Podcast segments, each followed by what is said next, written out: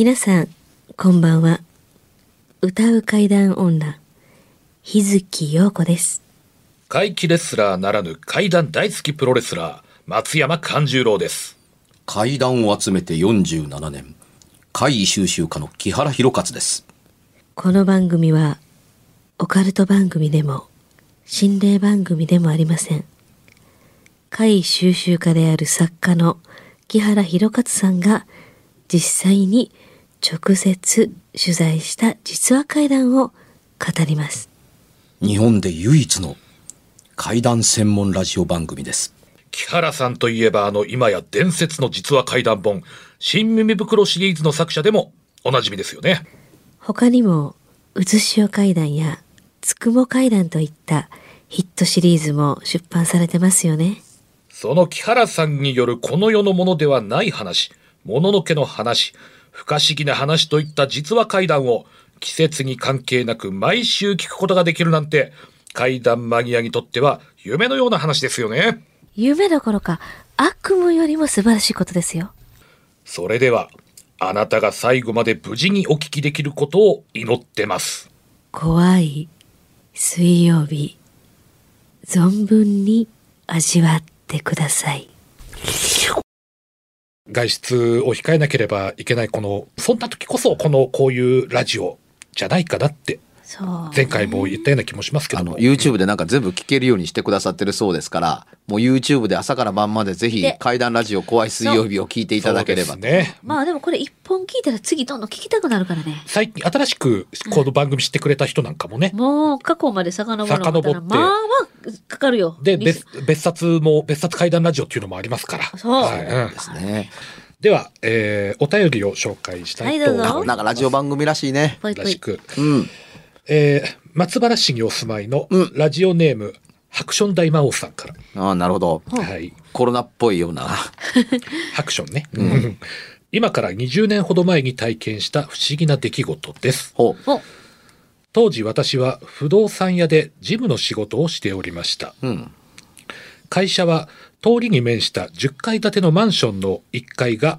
事務所と貸し店舗。うん2階がルーフバルコニーと事務所。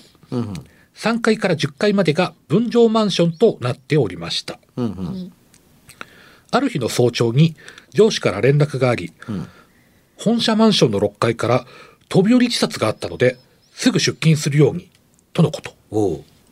出勤すると、6階に居住されていた男性が、2階のルーフバルコニーに落ち、うん大きな物音でマンション内の住人から警察に連絡があり、警察が駆けつけてその場で死亡が確認されました。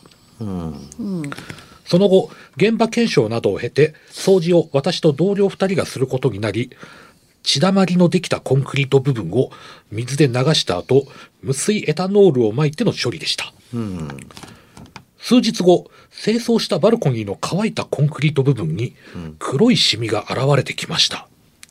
うん上司から再び無水エタノールを撒くように言われて、一斗缶一杯分のエタノールを、えー撒いて、デッキブラシで丁寧にシミを洗い流しましたが、後日またシミが浮き上がり、うん。住人の方々から気味が悪いとの口調が寄せられ、バルコニーを塗り直すことになり、業者の方が下見と見積もりに来られている時に、ルーフバルコニーには私と上司、業者の方の二人が落下した付近に居合わせた時に、ドスンと物音が足元から響いて聞こえ、しばらくして、うーと男性のうなり声を4人同時に聞いたのです。うん4人とも固まってしまい、早々にその場を離れました。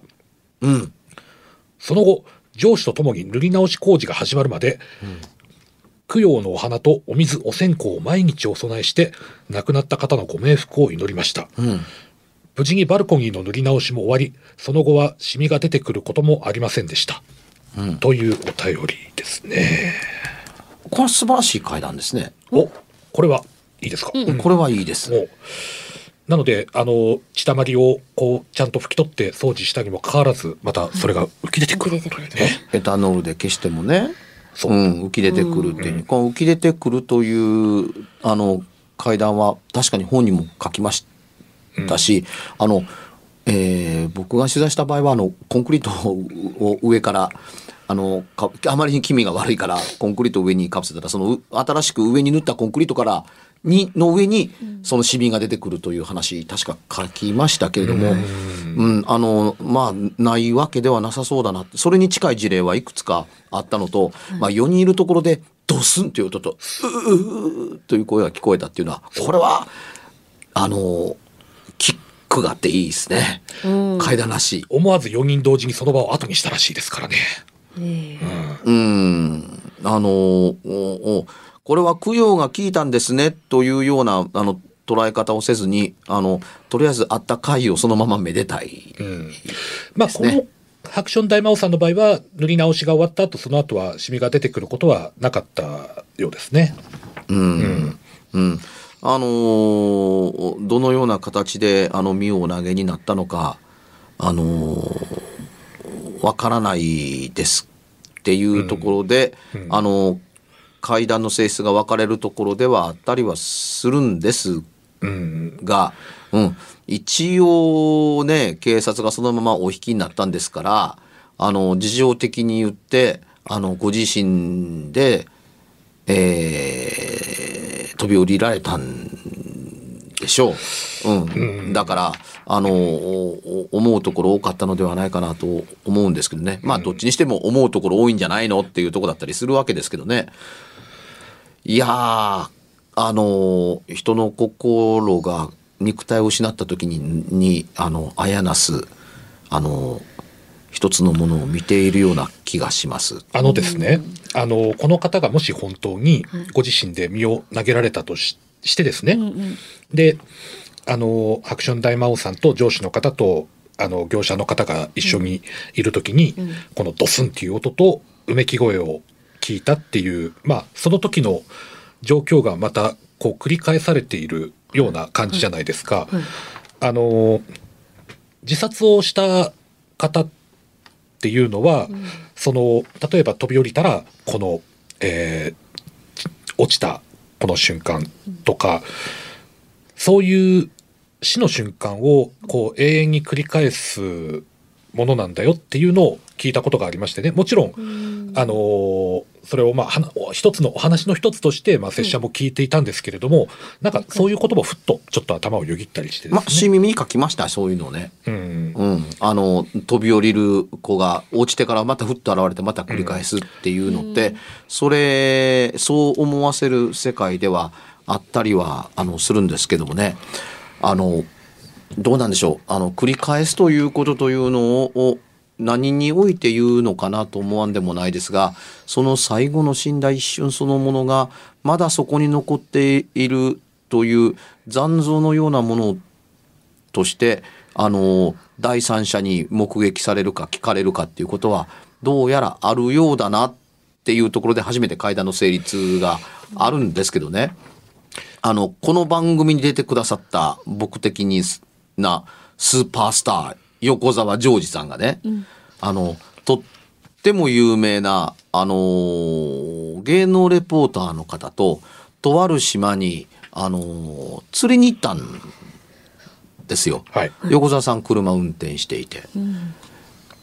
で、車運転していたその、お先の前の、えーホテルのはい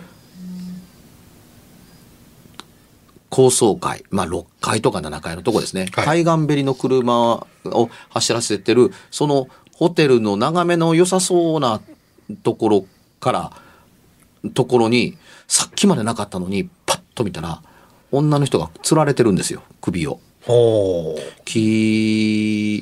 ものすごい派手な、あのー衣装なのでよく覚えています。黄色のワンピースでっていうに、であの麦わら帽子をかぶっていてそれがなかったというか今その瞬間を見たのかもしれないと横澤さん思ったんですって、なぜならばドゥンブランブランブランブランと揺れてたから。うんうんうんうん。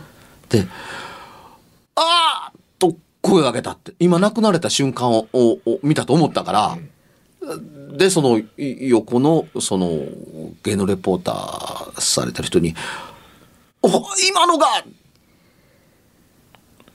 と指さしたそこに何もないんですよ。で、確かね、その指さすところに、あ、あれば見えてるはずなんですけども、ただその通り過ぎ側に見るときには、あのーちゃんと見えてたんですって。もう、もうないんですけど、いや、あれは気のせいではない、気のせいではない。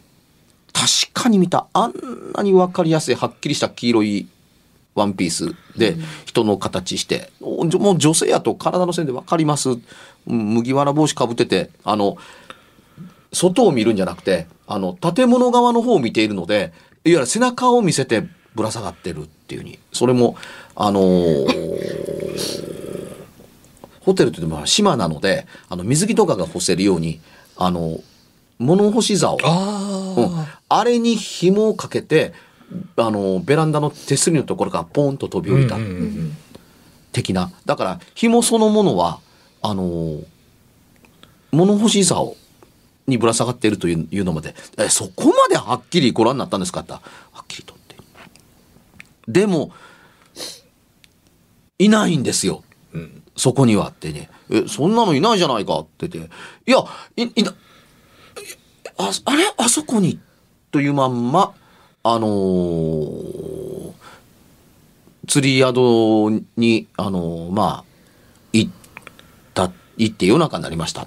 ご飯食べて酒盛りやってる時に、その島の、あのーまあ、村長さんみたいな人が来たと思ってくださいな。え、起きてくださいました言うて。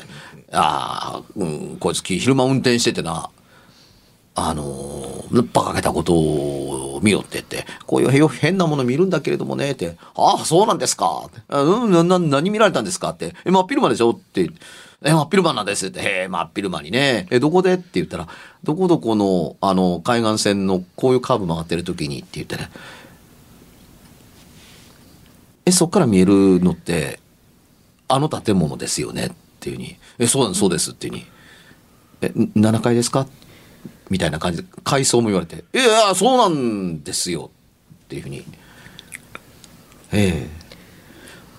黄色いワンピースとか着ていて、とかっていうふうに、言ったら、まだ喋ってないのに、すその、あの、村の人が、村長みたいな人がい。言うから、今度は系のレポーターの方の人が、おいおいおいおいおい、え、まだ喋ってないのに、な、な、な、な、なんで君知って出るのって言ったら、いや、あったからですよっていうに。ねえ、麦わら帽子かぶってたでしょ、その女の人。とまで言われて、二の子が告げなかった。うんというのがあったんですって。それいつの話って言ったら、いや、結構前ですよっていうふうに。結構前ですけど、あの、多分見た人も横澤さんが初めてではなかったんだろうし、で、遺体を回収するときにあまりにもやっぱりね、遺体をすぐ見つ見て、見つけてもらいたかったんでしょうね。うんうん。うん、あのー派手な色のワンピースも、を着ていたのもそうだし、で女性やから顔を見られたくなかったからか、すぐ見つけてほしいからかの麦わら帽子やったとは思うんですね。けれどもね。で、この話をおおおされた時に、横田さん動動いてる中からチラチラとその帽子の隙間から顔が見えたんですって。で、その話を聞く前に、顔の話を聞く前に、まあ、頭の中で、な不思議なことにね、横澤さんが思い浮かべたものって頭の中入ってくるんですよ。ここでの収録もそうでしたけども、あの、うん僕がどう思ってそう言ったのか自分でもよくわからないんですけど、僕のニコ生に出てもらった時に、に、口にするんですけど、自分で、あ、あのー恥ずかしい形で、あの、顔を見られては嫌だと思って、綺麗に真っ白に塗って、あの、死に化粧されて亡くなられたんですね。っていうふうに、え、木原さん見えてたんですか？って言ったら、あ、頭の中見えてまたましたとしか答えようがない。その、死に化粧をきれいにした上で麦わら帽子を頭にかぶってるっていうのが、まあまあ見えたんでっていうところですけれども、これで芸能レポーターのあのお人が黙ったっていうふうに。その横澤だけが見てるものでもないし、横澤が見たものというのは、馬鹿げたものでも何でもなければ、というものをあの見たんだっていうので驚いて、しかも、あの、今も繰り返しているのだなと思わせるっていう、今の会談にちょっと連なるそうですね。ものが。ちなみにあの、キャラさんもそういう自殺に関するお話っていうのはやっぱりたくさん終わりだと思うんですけども、はやっぱり飛び降りですとか首吊りそういったものがやっぱり割合としてはやっぱ多いもんですか？あのね、うん。多分ですけど、うんあのー階段というのは生き残った人間が体験し、あるいは話し、あるいは、あのー生み、あるいは広げてたりするもうんのだったりするわけですよ。いや、もう聞いてる人、そんなん当たり前やんと思って聞いてたりするとは思うんです。ええですが、だからこそ妙だなと思うことに、あのーはっきりとわかる自殺のケースの回の目撃例しかないということを僕はいぶかしく思っています。うんつまりね、え死に方っていろいろあるんですけれどもあ、りますよね。うん、あの自殺だと分かりやすいものしか残っていないという現れ方の方が多いですよね。うんまあ今のあの事例もそうですよね。飛び降りと首吊りうんっ。ていうね。あのーホームでも踏切でもいいです。飛び降りですよね。とか、ああのーゆ揺れてても首が伸びていようが膨れ上がっていようが、あれです、何でも構いませんが、まあ、釣ってるという、まあ、記号えで、人の死に方は必ずしもそれだけではなかったりするわけですが、多くの人が目撃してなければしてる可能性があるのとああその死に方ならあの分かるという人が死に方がすぐ理解できるものの回というもの死に方というのを回に取り込んでいるものが多いのはちょっと不思議だなと思います。もっと千差万別あるのではないかなと思ったりはえうん。あのーするんですよ。うん。な、まあ、例えばこんな死に方というのを出すべきではないからカードとして切る気がないだけなんですけどね。ええなんか、あの、奥歯に物の挟まったものの言い方したりするのは、ほら、あの、人ってこういう死に方があるじゃないですかって、次々といろんな人の死に方を、を、を話していくというのは、ちょっと聞いておられる方的にはどうかなと思ったりするので、あの、なんとも言いませんけれども、あのーこういうので亡くなりましたっていう数、目撃した数が、その形の中にははまるケースばっかりが多いのっていうのは気にはしてたりはうん。します。うん。あの、本当にそれでなければならないわけではなかったりするんですがね。だから、釣るにしてみても、あの、釣り方がちょっと他の人と違うというケースの場合が多かったりするところに、あ、これはなんか本の本物のような匂いがするなっていうものを嗅ぎつけたりする時が多いですね。本当の目撃でないと、こういうようなものの発想って出ないんじゃないのかな。あ、みたいな。うん。あの、え、じゃあ、えそれどんな死に方してるのって、それは、どんな道具を使ってるの？え、それは？っていう、その様々は、あの、僕の本の中に書いてあるので、だから、通り一遍通りのし、あの、お死に方のものがそのまんまの状態で現れているだけのものの階段っていうのは、一応は採用してないですね、僕。あ、そうなんです。ね。は目撃の匂いが本当にしなかったりするから、うん、あのつまりあのー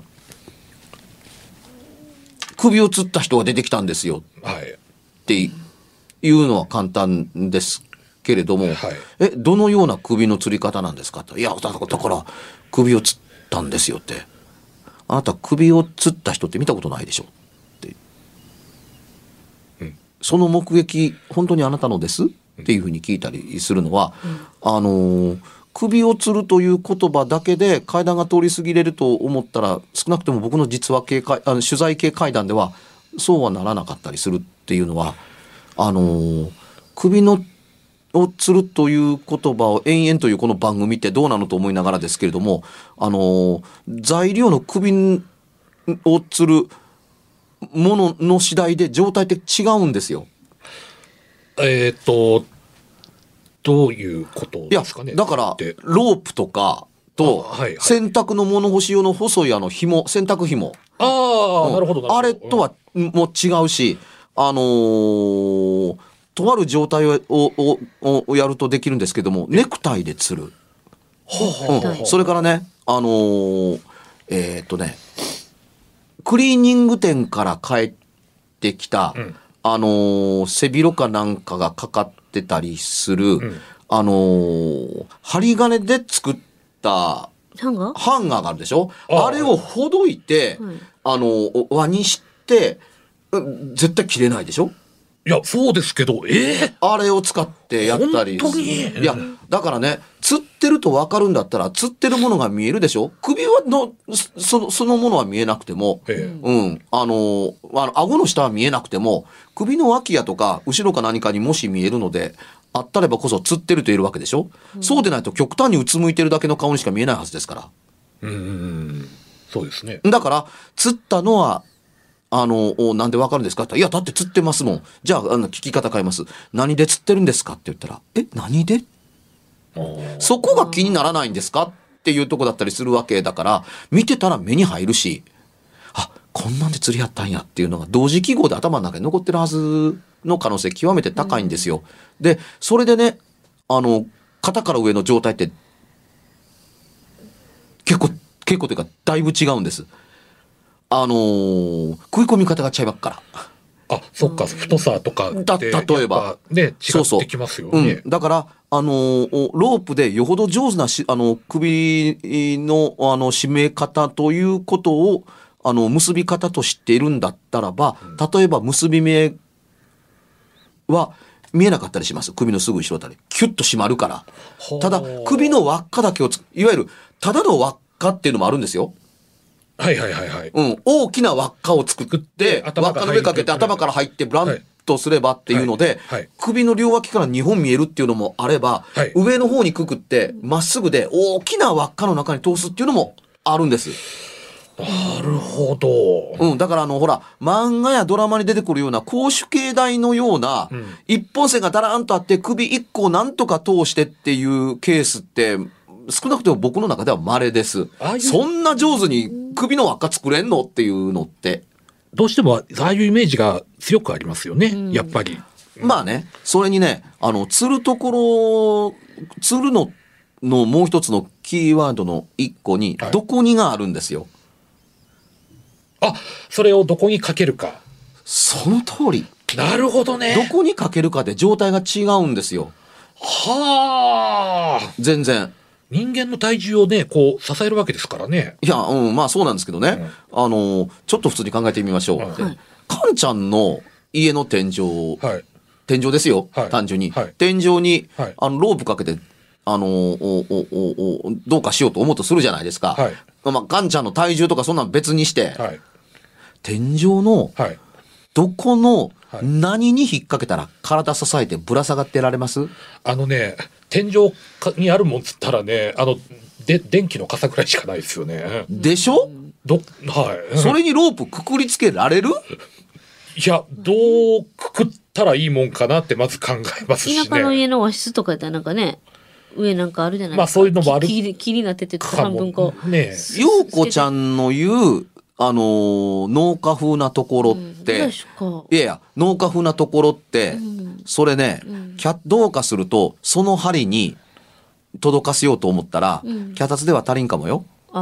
だから、ビューン、ビューン、ビューン、ヒューンと投げて、垂れてきてっていうことはあったら、それは今度は壁のどっかにくくりつけてっていうことをやってっていうことやったりするから、でしょ？で、えー近代の家ではそう簡単に釣れる天井ってないんないね。そうですよね。うんだから僕の顔の中の階段に出てくるその人たちのという現れた人らって柱に釘だとか木ネジを埋め込んで壁にくっつくような形で背中を合わせたり正面向いたりして亡くなられてるというケースの会議を書いています。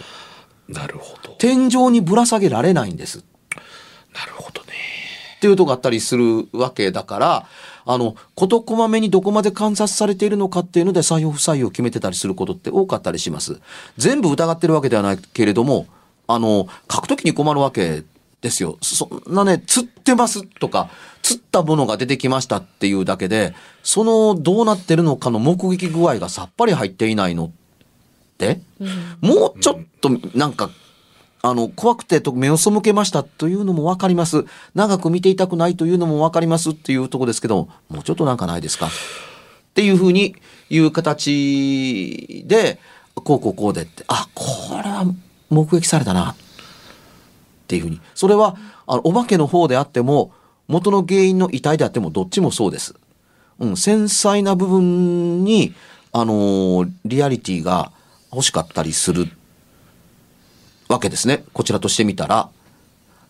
でね、いただいた投稿のところに、あ、なるほどと思った凄さのリアリティを感じたのが、あの、3人揃っているところに、ドサッ振動があった上にっていうふうに、うーっていうのを同時に聞いたっていうところが、あ、これリアリティあるなと思った。なくったって成立しそうなのにね。あのいまだにその、要するにその、洗っても洗っても洗っても頭が浮き出てくるっていう謎のシミっていうのだけでもよかったりするんですけど、これを、を、あの、シミを消している最中の一人の私の作業で聞いたっていうんじゃないところがいいなと思ってるっていうことだったりするんです。